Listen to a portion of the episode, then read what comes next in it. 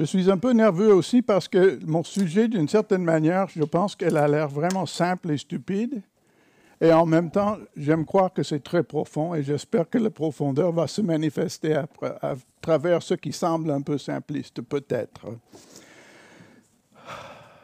Donc, lors des neuf ans que nous avons passés en Belgique, j'ai trouvé dans l'Église belge l'occasion de tester mes réflexions spirituelles, euh, théologiques, pour voir si mes idées tenaient bon, étaient à la hauteur, si elles étaient vraiment soutenues par les Écritures. J'ai confiance euh, ici d'une manière que j'aime beaucoup de pouvoir avoir le feedback des Belges. J'ai un certain respect de votre euh, façon de vivre la vie chrétienne. Donc ce matin et dimanche, je vais présenter des idées dans cette même perspective. Alors, je vous invite d'être mes alliés dans ces réflexions. Et si mes deux prêches soulèvent des questions ou des commentaires, je vais vous encourager à me communiquer par mail euh, à l'adresse. Est-ce que le petit bidule est là-bas quelque part? Ah bon. Merci.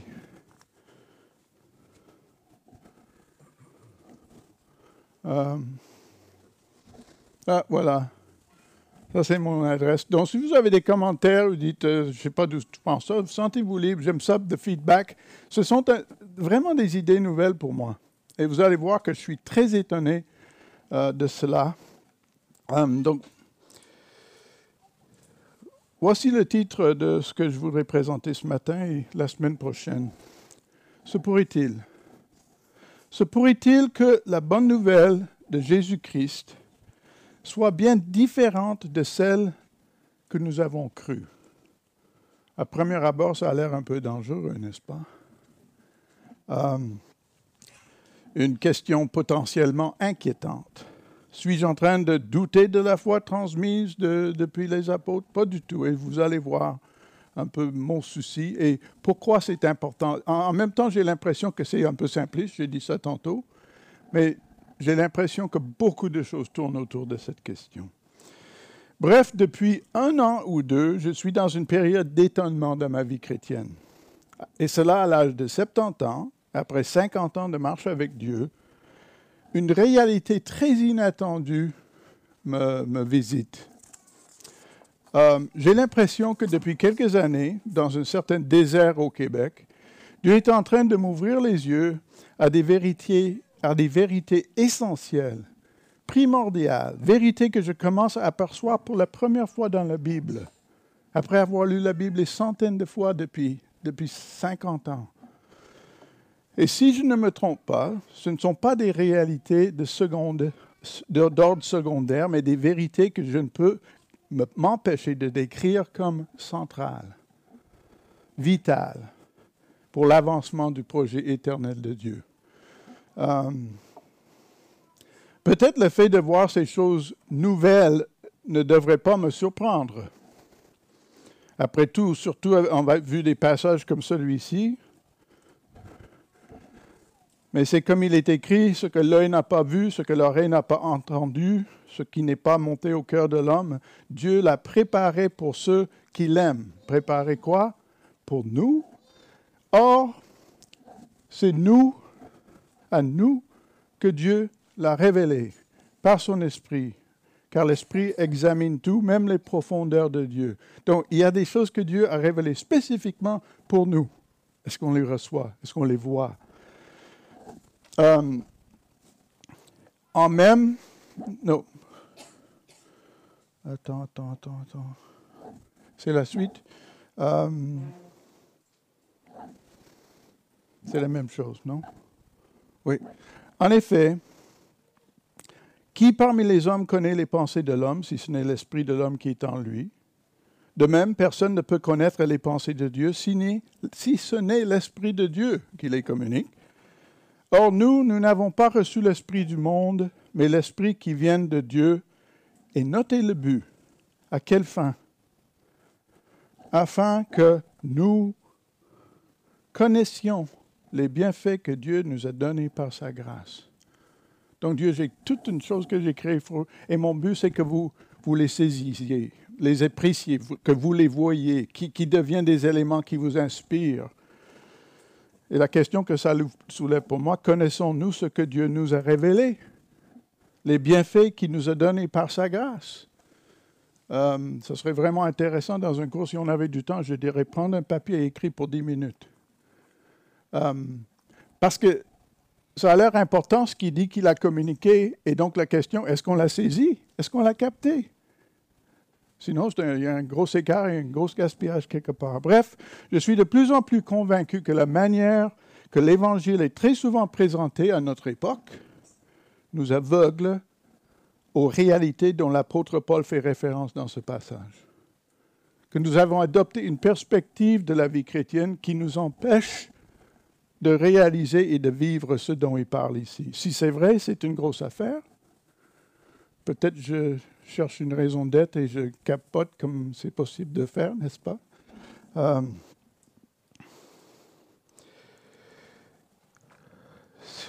si c'est le cas, nous avons du chemin à faire. Euh, d'abord, sachez que ce matin, je ne suis pas en train de viser n'importe quelle église en particulier, euh, surtout celle-ci. Euh, je connais cette église, surtout celle-ci. Donc, ce n'est pas une attaque à une église, c'est une attaque à une, pensée générale dans le monde évangélique que je pense est en train de nous noyer. Mais je peux dire que je parle d'un phénomène très prédominant au Québec. Euh, et je l'ai beaucoup vu aussi en Belgique pendant les neuf ans. Donc, c'est pas, je pense que c'est généralisé dans l'Ouest, dans l'Occident, je ne sais pas pour l'Orient.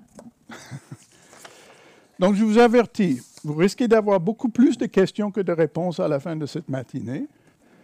Et je crois que c'est nécessaire, au début, de soulever ces questions. Et si vous êtes intéressé, je vais vous offrir plusieurs pistes pour vous préparer pour euh, la semaine prochaine. À la fin, je vais vous offrir mon courriel pour dire si vous voulez des versets que vous pouvez aller voir avant la semaine prochaine, si vous revenez, vous aurez l'occasion et je vous l'encourage. Donc, je commence mon périple ce matin en vous posant cette question. Comment décrirais-tu la bonne nouvelle de l'évangile de Jésus-Christ? En quoi consiste ce don combien merveilleux? Euh,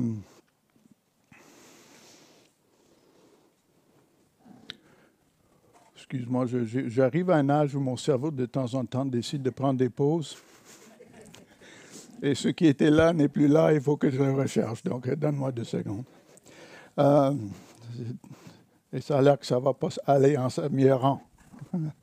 Euh, vraiment, je, ma tête est. Euh, OK, quelques mots, voilà. OK. Alors, voici mes, mes, trois points pour ce matin.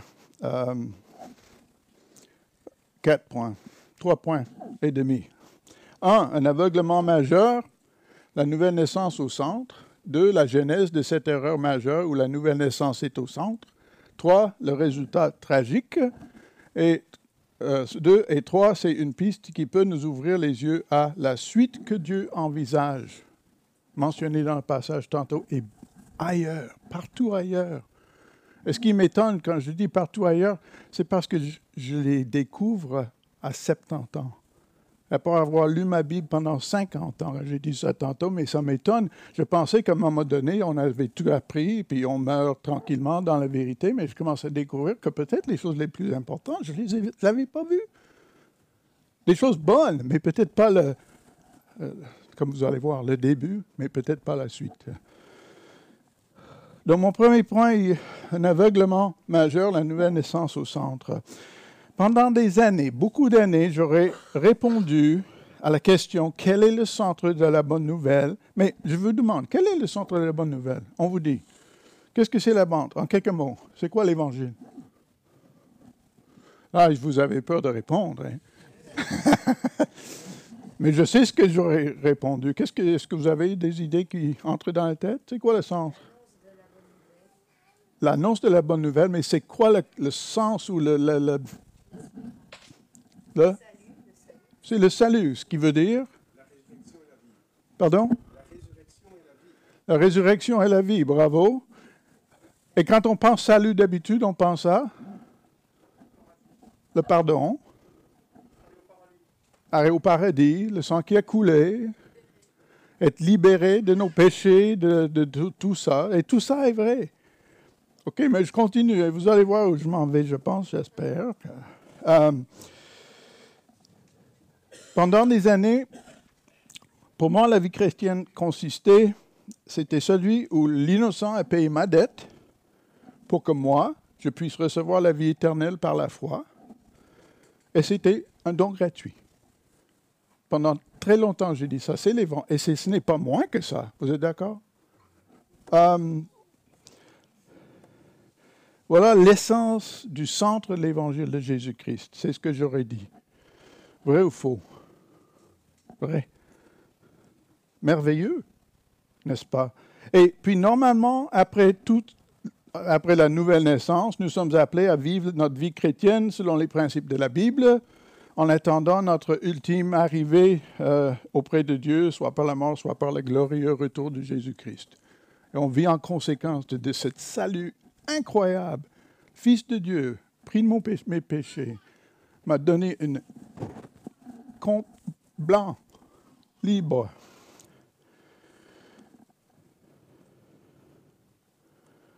Voilà ce qui était pendant des décennies ma réponse à la question quel est le centre de l'Évangile? Mais comme j'ai dit, ma réponse est en train de changer.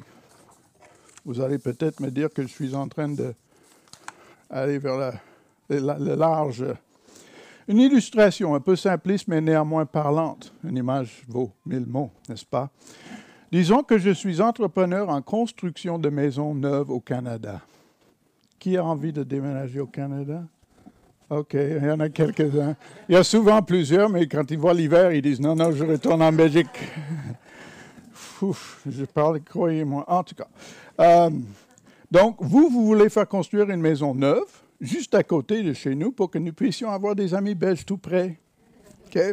Alors, nous discutons tous les détails, nous regardons tout cela ensemble pour la maison, et je repars au Canada. Et après un an et demi, je vous téléphone pour dire Ça y est, la maison est terminée. Prenez l'avion, venez voir votre nouvelle maison. Trois jours plus tard, je passe vous prendre à l'aéroport et je vous conduis au site de votre nouvelle maison. Et là, devant la porte, je vous donne la clé en disant Ouvrez la porte et découvrez votre nouvelle maison. Vous tournez la clé, vous ouvrez la porte et voilà ce que vous découvrez. C'est quand même beau de l'autre côté, mais une porte vous trouverez une porte, et une porte est une bonne chose, n'est-ce pas? Sans une porte, on ne peut pas entrer dans une maison, ça prend une porte. Mais à quoi bon une porte sans maison? Une image simpliste peut-être, mais en même temps profond. Mon point, j'ai l'impression que beaucoup de nos églises protestantes, évangéliques, dans le monde anglophone, toutes les langues probablement, sont assez clairs en ce qui concerne les doctrines autour du salut, la naissance, la nouvelle naissance, la rédemption. Très clair. En effet, et, c'est une bonne chose, comme j'ai dit tantôt, sans ça, il n'y a pas de vie chrétienne, il n'y a rien. Pas de marche avec Dieu. En effet, pour beaucoup d'églises, l'activité thème du dimanche matin, à presque tous les dimanches, est toujours reliée à ce si grand salut, défini très souvent par notre nouvelle naissance que nous appelons souvent notre salut. Souvent, on, revient là-dessus. On répète ça. On le, recélèbre à chaque fois. Chose mauvaise, pas en soi, mais il y a un danger. Et nos cultes sont souvent, encore je ne parle pas de cette église, c'est une des bonnes exceptions à mon avis, mais et nos cultes sont souvent un simple rappel de cette nouvelle naissance où nous recevons fois après fois au commencement de la vie chrétienne, mais trop souvent sans saisir vers quoi cette nouvelle naissance est censée ouvrir. Et Philippe a donné un petit aperçu dans sa réponse à, ça où ça censé aller. Ah, c'est OK, c'était pas Philippe. Philippe n'avait aucune idée. Et voilà un peu l'image que j'ai de nos dimanches. On répète la porte. Toutes les dimanches, on rappelle, on est, on est né de nouveau, on est né de nouveau, c'est merveilleux. Mais encore, pas de maison. Vous voyez que je m'ennuie et je trouve toutes sortes de choses bizarres dans mon temps solitaire. Ah, mais imaginez que chaque fois qu'on se croise, mes conversations tournent toujours autour du jour de ma naissance. Ça fait il y a 70 ans. J'ai l'impression qu'à la langue, vous finirez par ne pas plus avoir hâte de passer du temps avec moi. Si je parle toujours de ça. Euh, minuit 2, le 10 janvier. Donc, ne vous méprenez pas, je ne suis pas en train de minimiser l'importance de la nouvelle naissance. Sans elle, pas de vie, pas de marche avec Dieu. Mais si, et voici le centre du souci que je veux communiquer ce matin, si cette optique étriquée occupe une place singulière dans notre conception de la vie chrétienne en général, comme c'est souvent le cas, nous sommes facilement rendus aveugles aux réalités que Dieu a conçues pour définir le vrai centre du projet de Dieu et de notre marche avec lui bien au-delà du commencement. Vous comprenez ce que je veux dire? On se perd dans la naissance et on ne voit pas la suite. Et je suis en train, à 70 ans, de découvrir que j'ai baigné dans la, naissance et des choses autour. Et j'essaie de vivre en conséquence la culture autour. Mais ça, ce n'est pas la vraie vie chrétienne. Les Mormons font ça aussi bien que nous, peut-être mieux. L'ennemi est loin d'être stupide. Et en mon humble avis, il a réussi à faire de la préambule du grand projet de Dieu le centre. Et une des conséquences majeures de ce que c'est que nous restons aveugles aux profondeurs du projet de Dieu, qui, en principe, devrait suivre la naissance et mener à un état d'intimité avec Dieu, à une liberté inexprimable, à une puissance étonnante, qui sera reconnu surtout par la manière que nous entrons en relation avec les gens autour de nous. Ça, c'est censé le fruit que quand on voit ce projet et on entre dedans. La nouvelle naissance plante la semence, mais si ça ne pousse pas, ça ne crée pas ce que je viens de décrire.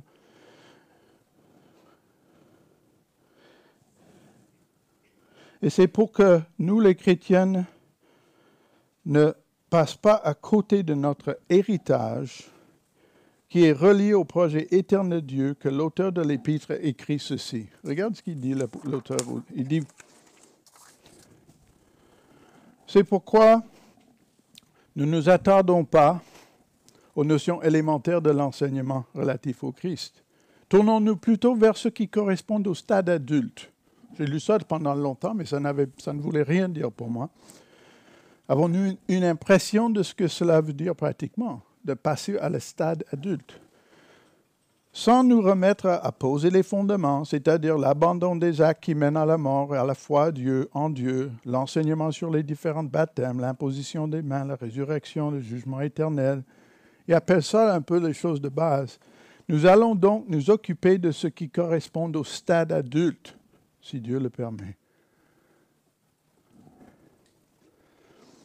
Donc, je soulève la question, sommes-nous en train de passer à côté de quelque chose de très important? Euh, ce qui me donne une petite euh, parenthèse. Si vous me connaissez bien, vous savez que je n'ai jamais aimé la vie trop trop. Depuis l'âge de 11 ans, j'ai trouvé la vie un peu insupportable. Et ma prière la plus souvent envers Dieu, c'est Dieu, amène-moi.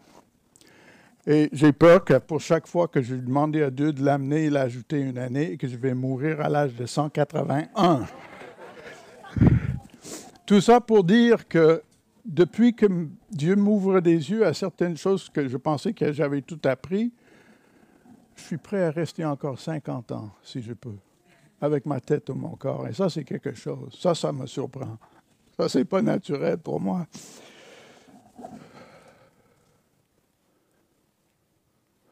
Un B. Un aveuglement central, la genèse de cette erreur majeure où la nouvelle naissance est au centre. C'est moi qui crée tout ça. Peut-être je passe à côté de la coche. Je ne suis pas un historien de l'Église, loin de là. Mais voici ma compréhension de comment l'Église de Jésus-Christ en général, au moins dans le monde occidental, je ne connais pas l'autre côté, est tombée dans ce panneau. Et je n'y tarderai pas longtemps. Peut-être vous allez dire que ce n'est pas carrément, pas, pas du tout précis. Mais au début du XVIe siècle, Martin Luther, parmi beaucoup d'autres, ont réagi avec ferveur contre le concept assez rampant dans l'Église catholique de l'époque que notre acceptation auprès de Dieu dépendant des œuvres que nous accomplissons. Vous connaissez, vous vous souvenez de l'histoire. Et avec raison, les réformateurs insistaient sur le fait que le salut, la vie éternelle auprès de Dieu, est un don gratuit et non le fruit de la qualité de la vie d'un individu. C'est un point important. Absolument vital. Car sans le salut par la grâce, il n'y a pas une vie avec Dieu. Vous comprenez? Donc je ne suis pas en train du tout de dire que ça c'était banal, ça c'était central, nécessaire. Il n'y a pas un projet éternel à découvrir pour y participer s'il n'y a pas de nouvelle naissance par la grâce. Mais, il y a un gros mais. Bref, si nous faisons de la réforme le point de mire de notre théologie, ce qui est souvent le cas si je ne me trompe pas aujourd'hui, ça m'a frappé, c'est une nouvelle pensée, peut-être en lisant ce livre-là, où il parle des pères de l'Église entre 0 et 800, une période très importante, n'est-ce pas, pour déterminer toutes sortes de choses. Mais j'ai l'impression que la réforme devient de plus en plus la, référence pour nous. Et donc, il est facile de glisser vers l'erreur que je souligne ce matin, où la nouvelle naissance devient centrale et empêche une vue claire du projet de Dieu qui devrait suivre la nouvelle naissance. Ça, c'est mon petit euh, point de vue sur cette question-là. Euh, je ne suis pas anti-réforme, la réforme a été importante, mais il y a beaucoup de choses où il, est devenu un peu notre point de repère maintenant, et je trouve qu'on devrait peut-être reglisser. Le résultat, ah voilà, Martin, au moins il est heureux. Le résultat tragique. Bref, nous avons perdu vue de la suite que Dieu envisage, son projet éternel, Éphésiens 3, 11, et de la fin qu'il a l'intention d'atteindre. Dieu a un projet, il dit, c'est le début, mais il dit, et si vous lisez Éphésiens chapitre 1, il y a beaucoup d'endroits, il dit, ça c'est le début et j'ai un projet. J'ai une fin. Pas quatre fins, j'ai une fin, un projet. Il dit, je fais tout ce que je fais selon ce projet. Tout ce que Jésus a fait était selon ce projet. Tout ce que l'Église, que ce qui définit l'Église et la marche chrétienne, sort de ce projet. Si on ne sait pas ce que c'est le projet, ça devient n'importe quoi. Regardez l'Église autour de nous aujourd'hui. Il y a n'importe quoi. J'ai connu des églises à Toronto où les gens jappaient comme des animaux et roulaient à terre. Donc, ça ouvre la porte à toutes sortes de choses. Intéressantes peut-être, mais... Euh,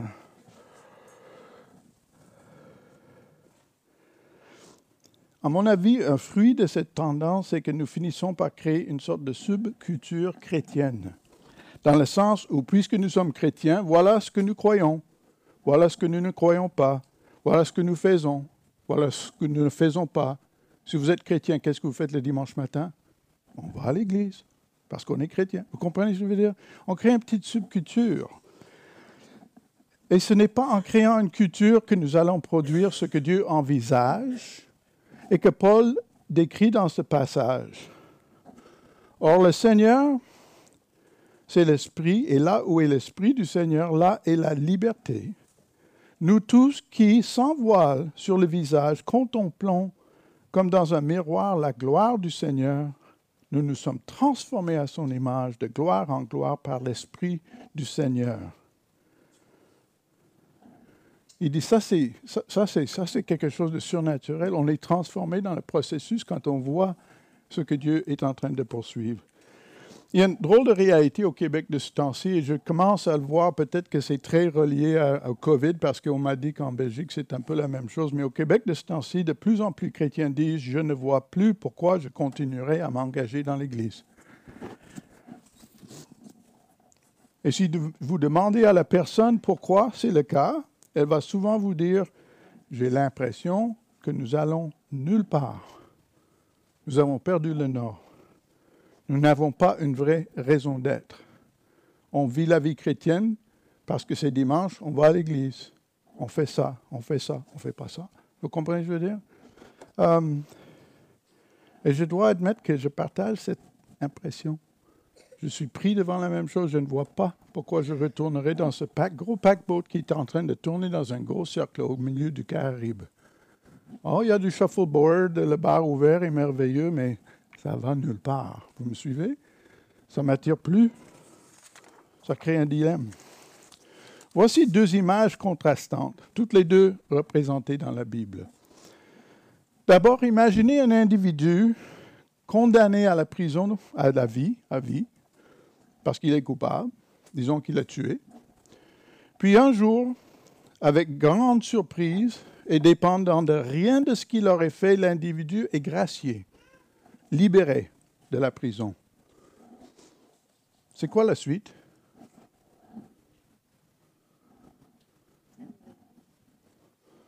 Oui, défini comment? Il est libéré. Mais il n'y a pas de suite. On ne sait pas. Euh, euh, nous sommes pas mal certains que le directeur de prison n'a pas fait une grosse fête pour souligner le départ de ce monsieur, n'est-ce pas? Et cela avec la promesse qu'il allait visiter l'ex-détenu à chaque semaine. Euh, on sait que ça n'est pas arrivé. Et avec la libération, c'est une bonne chose, mais il n'y a pas vraiment de suite. L'autre image, plus difficile à trouver une photo pour, aussi biblique, c'est l'adoption. Ça, c'est une photo d'une famille aux États-Unis dont 29 de leurs enfants, 34 enfants sont adoptés. Impressionnant, n'est-ce pas? J'oublie le, nombre de pays. En contraste avec la libération de la prison, quelle est la suite quand il y a une adoption dans une famille? Qu'est-ce qui se passe? Hmm? C'est la fête. Il y a de la communion, il y a de la relation, il y a de l'appartenance, il y a de la camaraderie, il y a des conflits, il y a des réconciliations, etc., etc., etc. Il y a une vie, une vie de famille. Et qui continue parce qu'eux, ils vont aller faire d'autres familles. Vous comprenez la différence entre le solitaire qui quitte la prison, très content qu'il soit libéré, mais ça, c'est tout autre chose.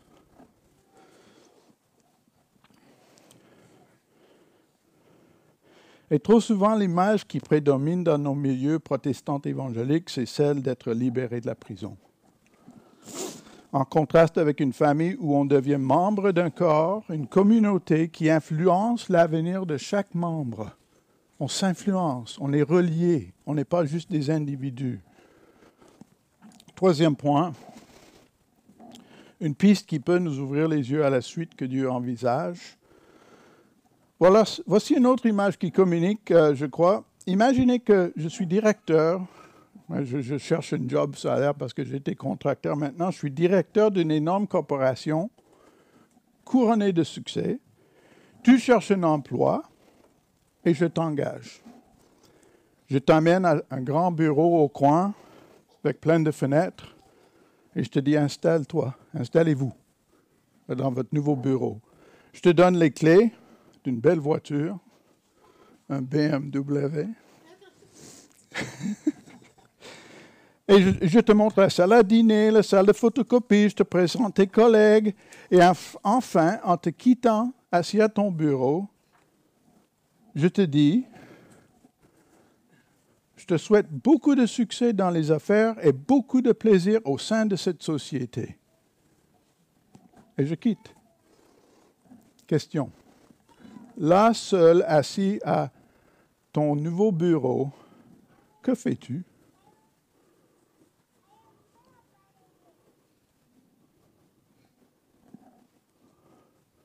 Quel est l'élément qui manque dans ce scénario? Hmm? Il manque quelque chose avant l'action.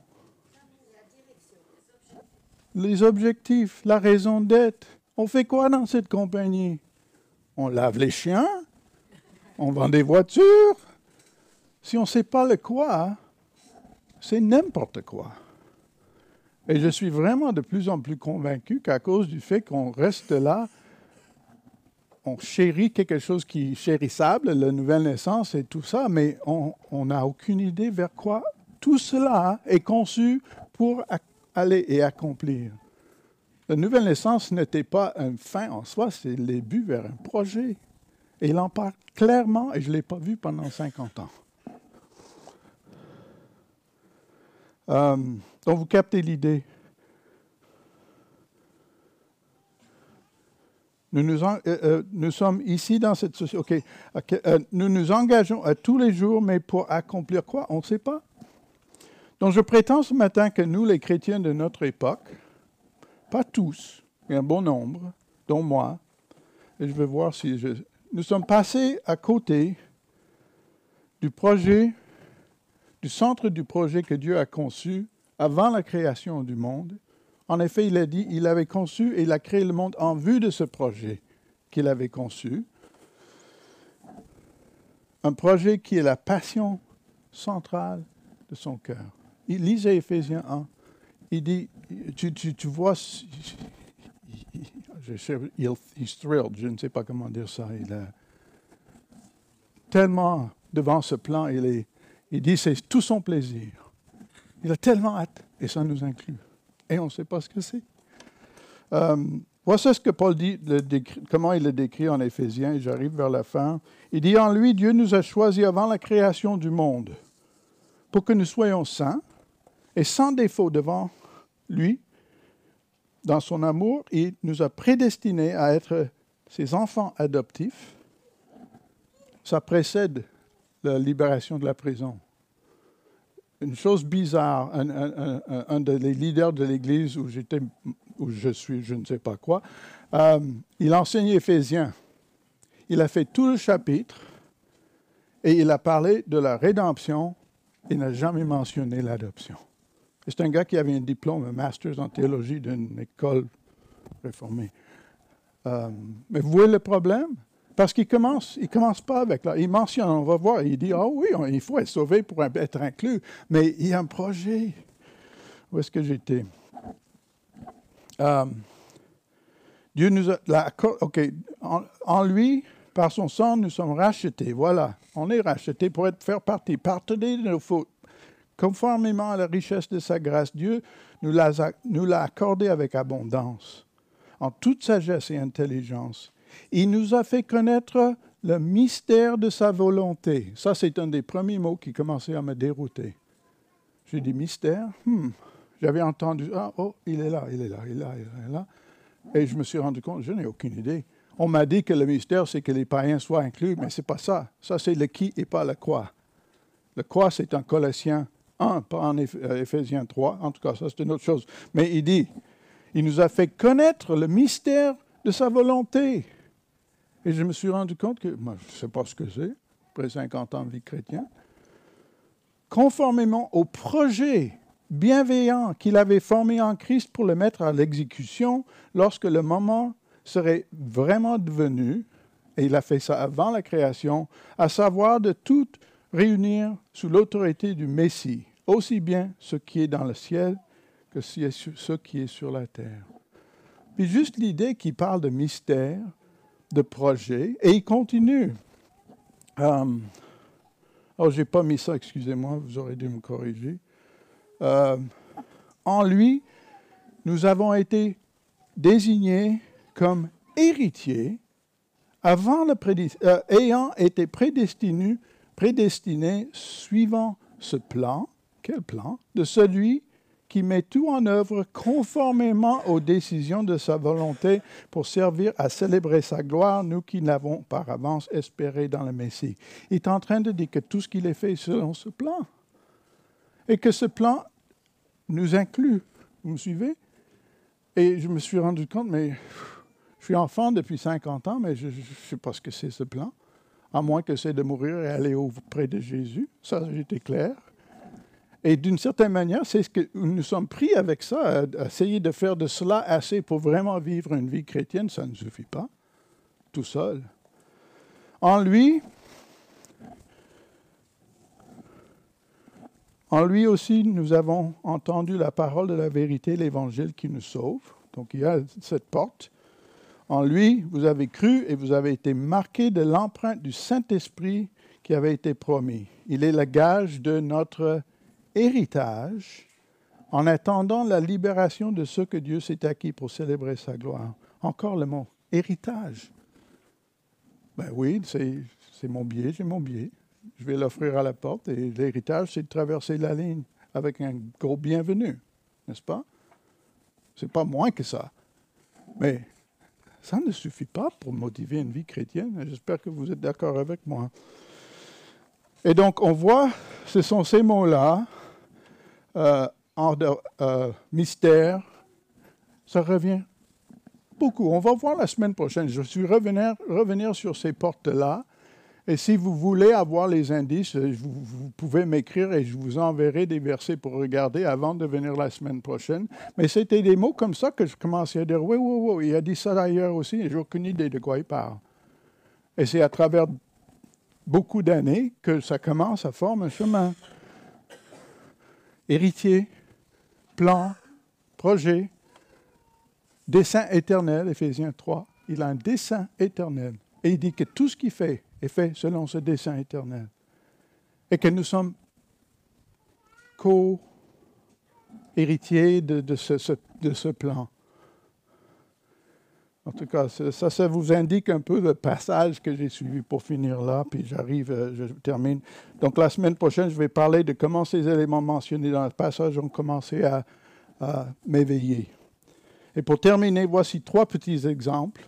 Je lisais ma Bible, que je l'avais lu combien de fois, et tout d'un coup, en lisant, je dis, quoi Regarde des exemples, je vais vous donner un, si vous savez le verset, ne dites pas la réponse, OK? Si vous avez mémorisé ou appris par cœur, parce que ça gâche le plaisir. Le premier, c'est J'estime que les souffrances du moment présent ne sont pas dignes d'être comparées à la gloire qui va être révélée en qui? Vous, attendez à quoi comme réponse? Moi, je sais ce que j'attendais. Jésus-Christ. En nous. J'ai dit quoi? De fait, la création attend avec un ardent désir la révélation de qui? Les enfants de Dieu. C'était Jésus-Christ, il s'est trompé. En effet, la création a été soumise à l'inconsistance, non de son propre gré, mais à cause de celui qui l'y a soumise. Toutefois, elle a l'espérance d'être aussi libérée de l'esclavage de la corruption pour prendre part à la glorieuse liberté de qui? Les enfants de Dieu. Je ne sais pas si ça que vous confond, mais quand j'ai vu ça, j'ai dit, mais moi, j'étais sûr que c'était Jésus-Christ, Jésus-Christ, Jésus-Christ. Et nous met là-dedans, et je dis, mais je ne comprends rien. Vous me suivez? Euh, c'est vrai que, en tout cas, mais ça, c'est des, sortes de choses qui m'ont commencé à dire. Il y a un niveau de quelque chose que je n'ai pas encore découvert et qui semble assez important. Euh, et ça a changé ma vie à 70 ans. Je pensais que j'avais. Là, j'ai l'impression d'être un néophyte qui commence euh, de nouveau. Euh, et nous allons donc la semaine prochaine essayer de découvrir et sonder ces choses vitales qui restent souvent inexplorées, cachées à nos yeux, mais qui ouvrent la porte à quelque chose qui va nous occuper pendant l'éternité. Ce n'est pas une harpe. Ce n'est pas une harpe.